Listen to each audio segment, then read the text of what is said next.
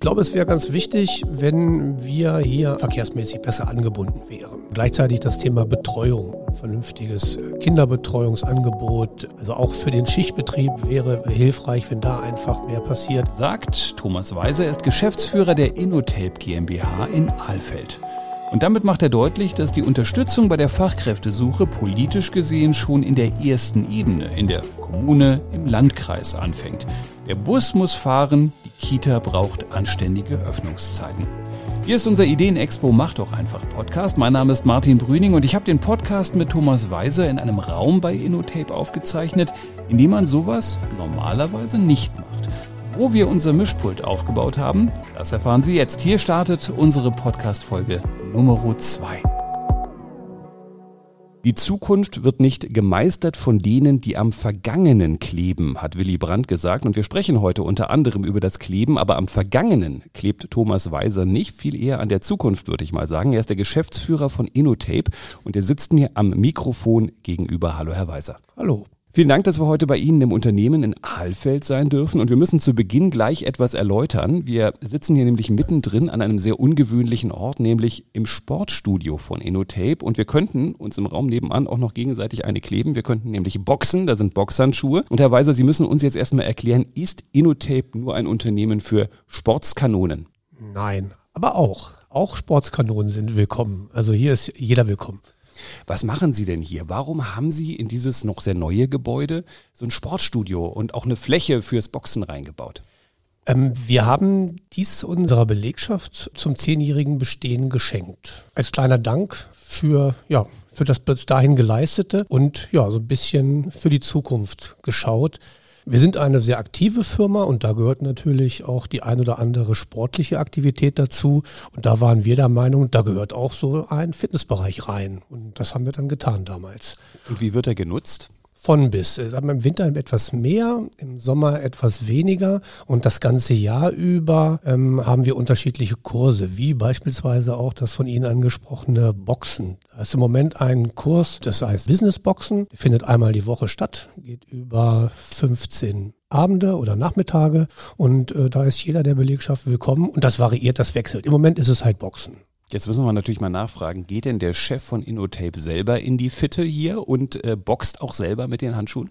Beides. Also ich bin mehr oder weniger regelmäßig äh, im Fitnessbereich. Ich laufe sehr gerne, ab Frühjahr lieber draußen, aber wenn es dann irgendwann die Tage kurz sind, dann bin ich auch gerne hier im Fitnessbereich. Und ja, äh, ich boxe auch, also bei dem Kurs mache ich auch mit, ja. Da muss man natürlich nochmal fragen, Herr Weiser, wenn da einer kommt, der Azubi, und der klebt dem Chef so richtig eine mit ja. dem Boxhandschuh, was passiert dann? Da habe ich Pech gehabt. Schon mal passiert? Nein, bis dato noch nicht. Also aber auch andersrum noch nicht, nein. Lassen Sie uns mal kurz über Ihr äh, Produkt sprechen, denn wir sprechen über Klebeband bezogen auf den Automotive-Bereich. Wenn man jetzt jemanden vor sich hat, der relativ wenig Ahnung von Automotive hat, wie erklären Sie dem, was Ihr Unternehmen herstellt? Ja, ganz einfach gesprochen machen wir aus großen Rollen kleine Teile. Das ist natürlich sehr, sehr plakativ. In der Regel haben wir große Klebebandrollen, die die Hersteller, wie die Hersteller sie so herstellen. Aber unsere Kunden können die halt so nicht gebrauchen. Unsere Kunden brauchen kleine Rollen oder kleine formatige Bauteile. Und die produzieren wir aus diesen Klebebandrollen für unsere Kundschaft, also angepasst an deren Anwendung und an deren Prozess. Und was klebe ich im Auto damit fest? Bei mir hängt die Stoßstange gerade so ein bisschen schräg. Wahrscheinlich nicht das richtige Produkt von Innotape, die jetzt für den nächsten Italienurlaub wieder dran zu kleben. Äh, wir könnten sie zeitweise fixieren mit, mittels Klebeband, aber nein, die Stoß, der Stoßfänger an sich ist nicht das Richtige. Aber wenn Sie beispielsweise in Ihren Spiegel schauen, äh, Außenspiegel, die sind in der Regel auf Kunststoffhalter äh, aufgeklebt, Dachantennen werden aufgeklebt, Parksensoren werden eingeklebt. Also da gibt es tausend und eine Anwendung die mit Klebeband heute schon realisiert wird. Und vermutlich auch immer mehr, weil es immer mehr Kleinteile werden, die dann in irgendeiner Form fixiert werden müssen, die sehr leicht sind inzwischen, wo man gut mit Kleber arbeiten kann.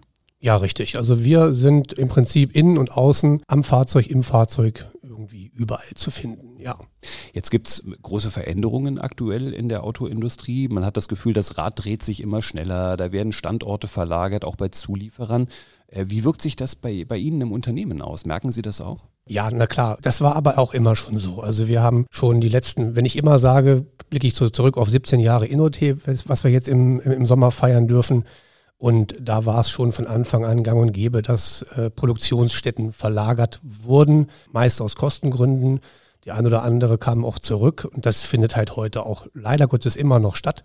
Aber wenn ich sage, wir bleiben hier, dann ist das also auch eine ganz bewusste Entscheidung, dass wir hier bleiben, weil wir einfach gesagt haben, wir sehen unsere Zukunft hier.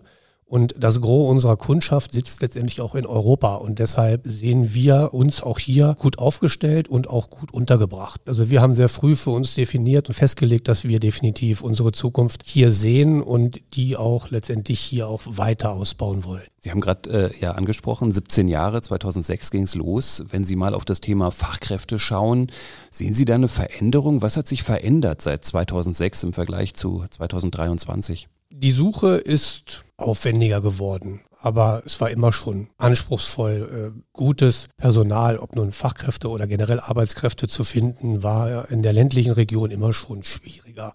Aber deswegen haben wir nicht Trübsal geblasen, sondern wir haben uns dem gestellt. Aber es ist doch aufwendiger geworden, ja. Sie haben mal gesagt im Gespräch, man muss sich eigentlich jeden angucken. Man kann jetzt nicht mehr sagen, ich kriege hier 100 Bewerbungen rein und 70 lege ich erstmal zur Seite, sondern man muss wirklich jeden angucken. Ist das auch vielleicht sogar eine Verbesserung, dass man sagen kann, früher hat man vielleicht ähm, Bewerbende abgelehnt, äh, die vielleicht am Ende total gut zum Unternehmen gepasst haben und die man heute wirklich kennenlernt? Wenn ich jetzt mal nur auf uns schaue, haben wir uns schon immer sehr viel Mühe damit gegeben, einfach auch richtig zu schauen oder aus unserer Sicht richtig zu schauen. Wir haben sehr früh für uns erkannt, dass es auch gut ist, richtig zu schauen, weil genau wie Sie sagen, vielleicht gibt es auch an der einen oder anderen Stelle im persönlichen Gespräch was, wo man so einfach aufgrund von Bewerbungsunterlagen gar nicht drauf gekommen wäre.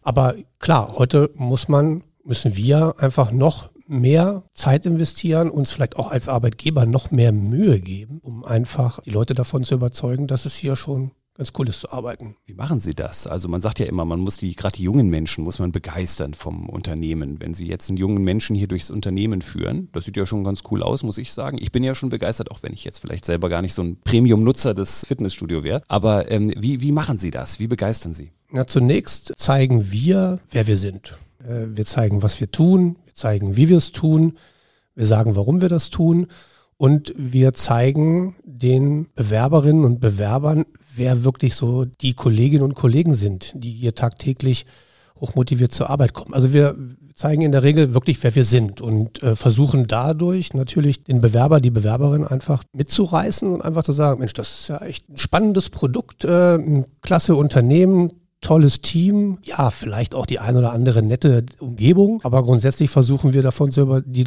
Kolleginnen und Kollegen davon zu überzeugen, ja, dass wir einfach so ein ganz cooler Haufen sind, so wie man so schön neudeutsch sagt, ja. Ich habe ja ein gewisses Fable für Aalfeld. Ich finde das hier wirklich äh, schön, aber man muss natürlich sagen, ja klar, es ist weit ab vom Schuss.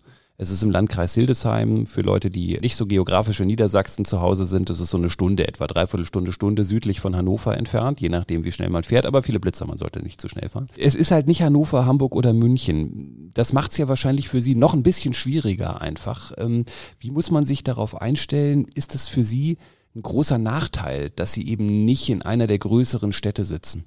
Nee, also für mich jetzt persönlich nicht. Aber klar, wenn jemand als Bewerberin und Bewerber sich natürlich nach Großstadt-Flair sehnt, dann ist es natürlich ein Nachteil. Aber so für uns, wir haben für uns ja uns damals sehr bewusst dazu entschieden, hier zu sein und auch unsere Zukunft hier zu gestalten. Und uns war schon bewusst, dass das natürlich an der einen oder anderen Stelle etwas anders ist, als wenn man jetzt, wie gesagt, in Hildesheim oder Hannover oder Hamburg oder wo auch immer sein wird. Wir wollen halt letztendlich dafür sorgen, dass die Menschen, die hierher kommen, die hier leben, die hier leben und bleiben wollen, einfach auch die Möglichkeit haben, in einem interessanten Umfeld, bei einem interessanten Arbeitgeber, mit einem spannenden Produkt, einfach auch äh, die Möglichkeit haben, hier zu bleiben, hier eine Familie zu gründen, ihre Freunde zu behalten, im Verein sich zu engagieren, bei der Freiwilligen Feuerwehr oder was auch immer und eben hier zu bleiben, wo man vielleicht herkommt. Und das ist einfach auch das, auf das wir uns konzentriert haben. Und deswegen würde ich einfach sagen, das unterscheidet uns vielleicht so ein bisschen von, von, von Hamburg oder von, von Hannover.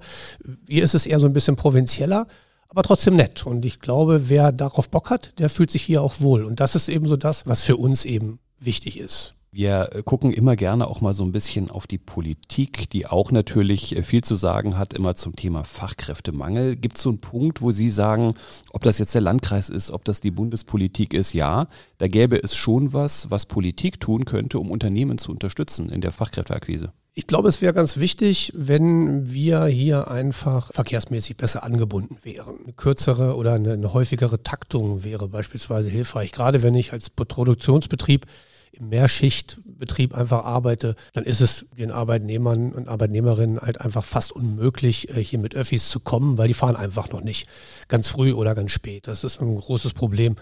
Ja, gleichzeitig das Thema Betreuung, vernünftiges Kinderbetreuungsangebot, also auch für den Schichtbetrieb wäre hilfreich, wenn da einfach mehr passiert.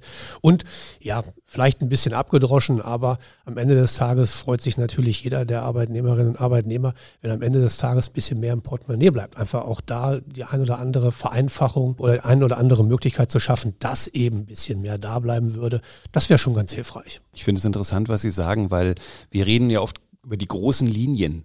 Da geht es dann auch, wie bekommt man Menschen aus dem Ausland her? Ähm, es geht um große Bundespolitik, aber was Sie ansprechen, findet ja eigentlich im Kleinen statt. Der Bus muss fahren die Kita muss offen sein und äh, wenn ich sie richtig verstehe, sind das eigentlich so die Schlüsselmomente auch für Bewerberinnen und Bewerber, ob das eigentlich vor Ort wahrscheinlich funktioniert.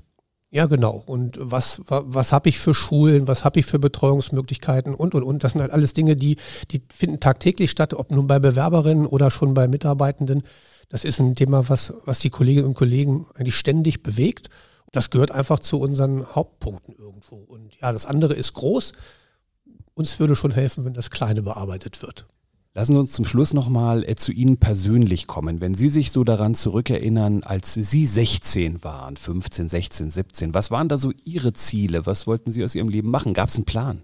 Nee, einen richtigen Plan gab es eigentlich nicht. Ich hatte aber schon Bock mit Kleben meine Zukunft zu verbringen. Ich hatte relativ früh über einen Ferienjob in einem Unternehmen angefangen zu arbeiten, was Klebebänder verarbeitet hat, seinerzeit in Braunschweig. Das fand ich tierisch spannend und wirklich aufregend und da wollte ich gern dran kleben bleiben, ja. Und da sind Sie ja dann lustigerweise auch dran kleben geblieben, wenn man mit der weisen Erfahrung, die Sie jetzt gemacht haben, in Ihrem natürlich noch nicht so ganz hohen Methusalem-Alter, aber Erfahrung bringt man ja dann doch mit. Was würden Sie Ihrem 16-jährigen Ich denn heute raten? Ähm, sich wirklich was zu suchen, was den oder die Person wirklich interessiert. Und vor allen Dingen Ruhe bewahren und vielleicht auch keine Angst davor haben, mal was auszuprobieren und nicht den Kopf in den Sand stecken, wenn es vielleicht beim ersten Mal nicht klappt. Also ruhig mal ein Praktikum machen, sich ausprobieren und einfach mal schauen, weil äh, nur sich online über irgendwelche Berufsfelder zu informieren, ist manchmal nicht komplett aussagefähig, sondern wirklich einfach mal in die Betriebe reingehen, sich mal damit beschäftigen, mal was gucken und